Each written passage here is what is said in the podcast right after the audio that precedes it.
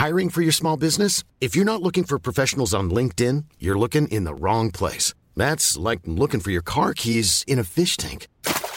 LinkedIn helps you hire professionals you can't find anywhere else, even those who aren't actively searching for a new job but might be open to the perfect role. In a given month, over 70% of LinkedIn users don't even visit other leading job sites. So start looking in the right place. With LinkedIn, you can hire professionals like a professional. Post your free job on linkedin.com slash people today.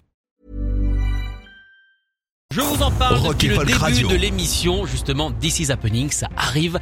C'est notre invité du jour, il s'appelle Benjamin Durand, il a coécrit avec Nico Pratt un super bouquin que j'ai dévoré en une soirée seulement, qui s'appelle Oasis ou la revanche des ploucs. Salut Benjamin. Salut Sacha. Alors très content évidemment de te recevoir pour parler de ce livre. Alors avant de commencer à rentrer vraiment dans le vif du sujet, est-ce que tu peux me donner ta définition du plouc? Très bonne question. Euh, en fait, euh, le plouc, euh, c'est un terme qu'on a utilisé volontairement pour euh, euh, aiguiser euh, l'attention des, des Français sur cette sur cette notion de voilà de, de regarder de façon un peu condescendante une certaine catégorie de la population qui bah, que quelque part la société range dans dans une vie où, où les revenus sont pas sont pas élevés et où il n'y a pas de il n'y a pas moyen de s'échapper de ça. Et en fait, euh, s'il y a une définition pour nous, Nico et moi, de la qualité de la musique d'Oasis, c'est vraiment ça. C'est euh, une musique euh, qui est faite par des gens qui ont voulu échapper à ce sort-là et qui a permis à des gens qui comprenaient ce qu'était leur quotidien aussi de vouloir eux aussi s'échapper de de ce de ce destin-là que l'Angleterre thatchérienne voulait euh, particulièrement imposer à cette catégorie de population.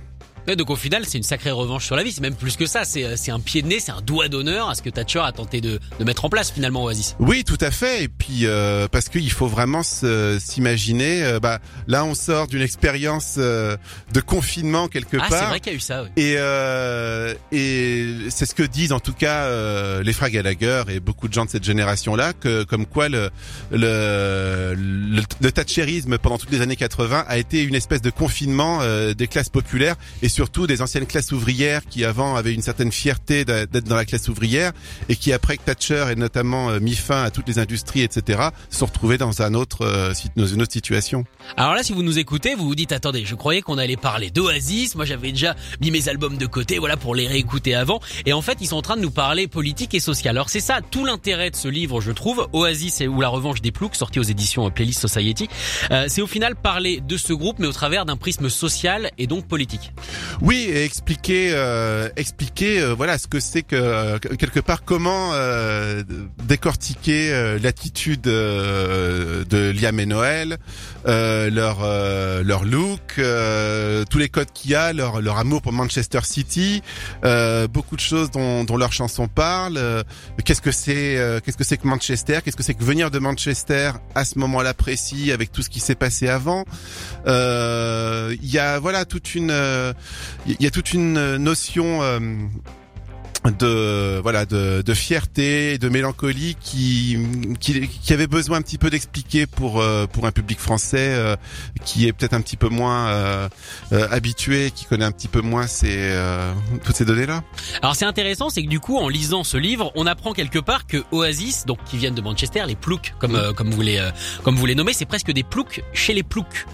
C'est des ploucs de ploucs, c'est-à-dire qu'ils font pas partie de toute cette intelligentsia euh, qui est gérée par l'hacienda, qui est gérée par euh, par la factory. Donc en fait, c'est ils sont encore plus en retrait que les gens déjà en retrait. Ouais, enfin, intelligentsia, c'est peut-être un petit peu, mais en tout cas, oui, euh, Manchester, il y, a ce, il y a cette boîte de nuit, l'Hacienda, évidemment, qui a été quand même financée grâce, entre guillemets, entre énormes guillemets, mais c'est un fait, au suicide de Ian Curtis, parce que vu que ça a généré beaucoup de revenus sur les ventes de, de Joy Division, c'est cet argent-là qui a pu, euh, donc, en fait, on, doit l'Hacienda à Ian Curtis. Donc on doit on doit la fête au suicide. Quelque part, quelque part, mais c'est c'est une bonne euh, c'est une bonne définition de de Manchester.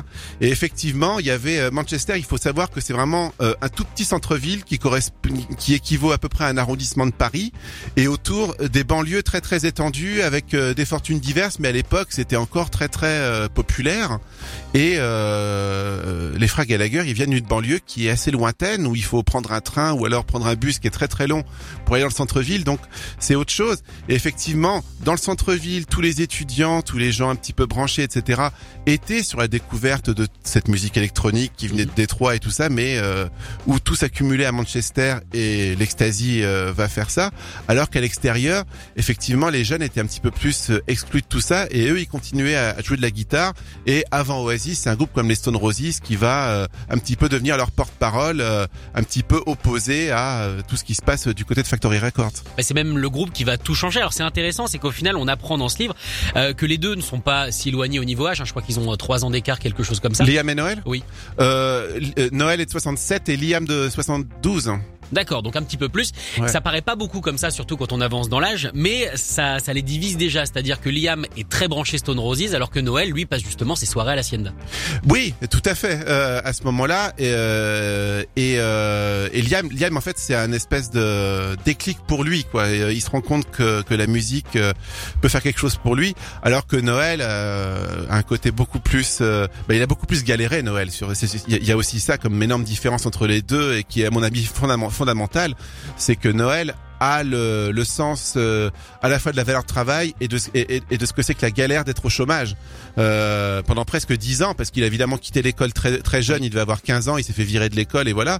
Donc de 15 à 25 ans en gros, euh, il vit euh, il, il, a un contact direct avec la précarité. Oui, c'est ce que tu expliques dans ton livre, c'est-à-dire que lui, il dit qu'il a été sur les chantiers, qu'il a eu les ongles noirs, alors que tu dis dans ton livre justement que Liam au final le seul métier qu'il a eu, c'est rockstar. Euh, tout à fait, tout à fait. Donc donc ça te donne une une approche de la vie, une une approche de du rapport social, euh, du rapport à la société, du rapport à la politique aussi. C'est pas pour rien que c'est Noël qui est allé serrer la main de Tony Blair et que Liam en avait rien à faire et, qui posé la question et qui méprisait ça. Euh, non non, c'est ça ça en dit euh, extrêmement long. Euh, Noël a eu beaucoup plus le loisir de réfléchir euh, à la société thatchérienne, tandis que Liam il, il, restait chez lui à je sais pas à sniffer de la colle ou je sais pas quoi. Ce qui explique aussi du coup le côté plus tête brûlée de Liam par rapport à Noël. Enfin, en tout cas, en impression, on a l'impression, c'est vrai que Noël est quelqu'un d'un peu plus réfléchi entre guillemets. Ouais, tout à fait, tout à fait. Et puis Liam, je pense que Liam a énormément bénéficié de la jurisprudence euh, Ian Brown des Stone Roses, c'est-à-dire que euh, il a vu en Ian Brown euh, la personnalité de quelqu'un qui peut se présenter devant un, devant un public, d'en avoir rien à foutre et d'être charismatique. Euh, Noël, je pense que et, quelque part c'est assez rigolo qu'Oasis euh, soit sur le même schéma. Euh, c'est un peu comme les Who. Euh, Noël, il s'est un peu pris que pour Pete Townsend. J'écris les chansons, je façonne le son, etc. Et il y a, et, y a un chanteur qui comprend rien, qui va chanter mes chansons, quoi. Sauf que tout le monde n'a pas le génie, évidemment, de Pete Townsend, parce que le, le, vrai problème que va avoir Oasis, c'est pour se renouveler aussi à un moment donné. C'est vraiment, c'est vraiment génial, en fait, quand, que, tu, que tu compares au final l'évolution, en disant qu'au bout d'un moment, c'est un groupe euh, qui n'a presque plus rien à prouver, qui s'en fout de tout le monde, avec notamment le troisième album. Ouais, euh, ouais, ouais, ouais. Enfin, le troisième album, je pense qu'il arrive, et puis de toute façon, il arrive beaucoup trop vite après ça et ils sont tellement dans une espèce de spirale épouvantable. Et euh, c'est ce que dit Noël en fait le vrai problème du troisième album c'est que ce qui faisait la force des, des chansons des deux premiers albums, c'est que c'était vraiment des euh, des coming to age songs. C'était vraiment des, des chansons qui parlent euh, euh du fait d'analyser sa condition, de d'avoir une expérience euh, en en ayant eu pas beaucoup, etc. De raconter la vie qui qui va à côté de ça. Et donc du coup, le public pouvait s'identifier à ça. Le seul problème, c'est qu'arrivé au troisième eh album, son quotidien, c'était uniquement euh, prendre plein de drogues et de fréquenter des supermodèles. Et forcément, la, la, personne lambda, elle écoute ça, elle, elle voit ça et se dit ouais c'est sûrement cool, mais enfin c'est pas vraiment mon quotidien à moi. En fait c'est presque catastrophique pour leur carrière qu'ils soient devenus des rockstars. Euh, éventuellement, on peut le voir ça comme ça, mais en même temps, euh, vu qu'ils aiment ça, ils ont su contrôler la chose et ils ont euh, ils ont su en faire quelque chose d'autre.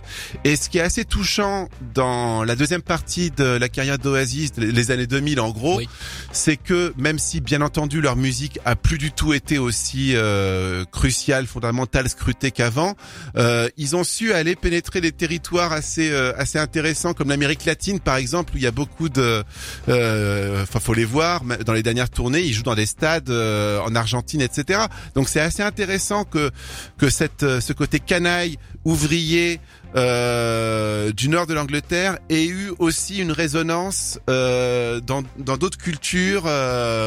donc euh, je suis d'accord avec tout le monde pour dire que euh, leur apogée créative euh, des deux premiers albums est jamais est jamais revenu, mais c'est resté un groupe qui a qui a joué son rôle aussi et qui même pour les générations ensuite des Strokes, des, surtout en Angleterre des Arctic Monkeys ou des Libertines, a toujours fait figure d'un espèce de parrain sympathique auquel se référer tout en étant un peu embarrassant, mais mais toujours sympathique à voir. C'est le tonton un peu gênant du dîner, quoi. Euh, c'est un peu ça. Il y a un côté un peu ça, mais c'est finalement il y a aussi dans un autre dans un autre style, mais c'est un peu le même rôle que jouait Paul Weller euh, par rapport à eux dans les années 90 quand il a eu aussi son retour en forme. Donc euh, alors du coup, évidemment, ce livre va jusqu'à la séparation euh, à Rock en scène. Mmh. Alors encore une fois, on n'est pas dans une biographie lambda. Hein. C'est vraiment étudier Oasis via un prisme. C'est ça qui rend ce livre extrêmement intéressant.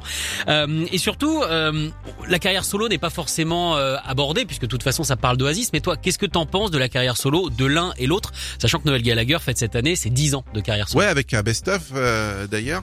Et bah euh, je c'est c'est assez compliqué parce qu'il y a ça. Hum, moi, j'ai j'ai vachement aimé le premier album solo de de Noel Gallagher avec. Euh, les High Flying Birds. Qui aurait dû être un album d'Oasis celui-là. Ouais, ouais, ouais, ouais.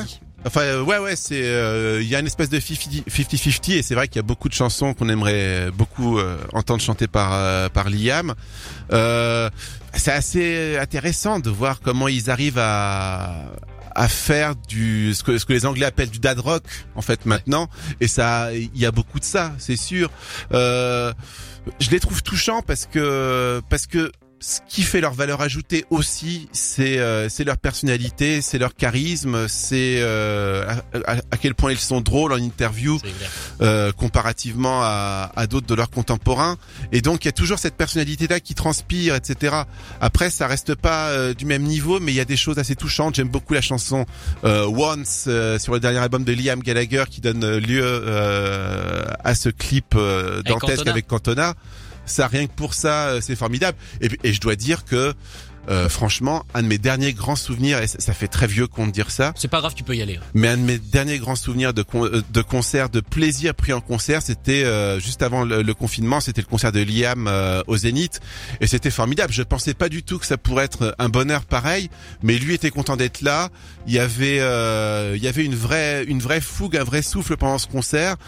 Voilà, c'était très vieux, c'était très le retour très nostalgique, etc. Mais euh, mais, ça faisait un bien fou parce qu'il était, il était content de, il content d'être là et il faisait pas semblant. D'accord. Alors on va revenir, on va pas revenir, mais est-ce que tu as vu le, dernier tweet de Liam? On sait qu'il est très accro à Twitter, c'est presque même dangereux pour lui de temps en temps. Mais là, il y a une blague que j'ai vue tout à l'heure qui est sortie. En gros, Noël Gallagher propose à ses fans de lui poser des questions pour les 10 ans de carrière. Et Liam a évidemment mis en dessous euh, Why are you still such a massive cunt? C'est plutôt rigolo. C'est vrai que mine de rien, même s'il n'y a pas de musique, cette guerre, elle est, elle est toujours aussi quelque part chouette à voir. Oui, nous fait rire en tout cas. Oui, mais là aussi, ça, euh, là aussi, c'est ce que c'est ce qu'on entend et pas du tout de façon péjorative dans le terme plouc. C'est qu'il reste, euh, il reste accroché malgré le fait qu'ils vivent dans des dans des dans des, belles maisons, dans des quartiers, euh, ils ont connu des quartiers UP, etc. machin, mais ils restent accrochés à ça. C'est important d'avoir ce, ce, ce rapport conflictuel, de de pas faire semblant. Euh, et en plus, alors je sais pas, euh, je sais pas à quel point euh, cette euh, saillie est violente de la part de Liam, mais juste après, en fait, on regardait euh, sur la suite du tweet et il y avait un, un tweetos qui répondait dans le fil est-ce est que est-ce que est-ce que tu l'aimes? Et Liam qui répond de tout mon cœur. Bah oui, mais c'est ça, c'est ce qu'on voit également dans le reportage euh, sur Liam Gallagher qui est disponible, il me semble encore sur Arte euh, gratuitement. Mais euh, c'est que lui est toujours vraiment attaché aux valeurs familiales, alors que Noël Gallagher a l'air de s'en être presque, presque, presque lavé les mains. On sait pas si Noël Gallagher revient souvent chez sa mère, par exemple, alors que Liam le fait. Bah, il, il, disait dans une interview là justement récente pour sa promo que il avait sa mère au téléphone tous les jours. Ah bon, bah, ça va. Donc, mais je pense que Noël Gallagher, c'est psychologiquement, c'est vraiment un espèce de, un espèce de quoi. Il a, euh, c'est quelqu'un qui, qui a, toujours été, euh, qui a toujours eu un peu ce côté renfrogné. Et je crois que c'est quelqu'un qui, euh, s'est surtout épanoui dans le cercle familial qu'il a constitué euh, avec sa, sa seconde épouse, euh, ses enfants, etc. Et je crois que ce qui reste euh, quand même une, une blessure sûrement de de, de, de la, de la séparation d'Oasis, c'est que ça soit basé sur l'attaque par son frère euh, de ce de ce cercle familial. Là, je pense qu'à mon avis, la clé euh, doit être tout bêtement là-dedans. Benjamin, merci d'être venu. Merci Sacha. Je rappelle la sortie de ce livre, cet excellent livre, un essai même on pourrait dire, on peut dire, euh, Oasis ou la revanche des ploucs, sorti à Playlist Society euh, que tu as coécrit avec Nico Pratt. N'hésitez pas à aller l'acheter, il est disponible depuis la semaine dernière. Et donc pour se quitter, on va écouter évidemment du Oasis et c'est toi qui as choisi cette chanson, le Some Might Say. Est-ce qu'on peut savoir pourquoi? Euh, c'est la, c'est le premier numéro un en single euh, d'Oasis. Oui. Euh, c'est une, une, une chanson particulièrement euh, euh, et d'une euphorie, euh, d'une euphorie vraiment qui, qui, qui, qui exprime un peu le ton du livre. Euh, C'était un moment où, euh, voilà, le le, le Labour Party, les travaillistes allaient revenir au pouvoir et euh, voilà il y avait euh, il y avait tout cet élan là dans cette chanson là et en plus de ça à titre plus personnel euh, c'était chroniqué dans le premier Rock et Folk que j'ai pu acheter Oh bah si on peut aider en plus, c'est génial. Merci beaucoup Benjamin. Écoutez tous les podcasts de Rock and Folk Radio sur le site rockandfolk.com et sur l'application mobile.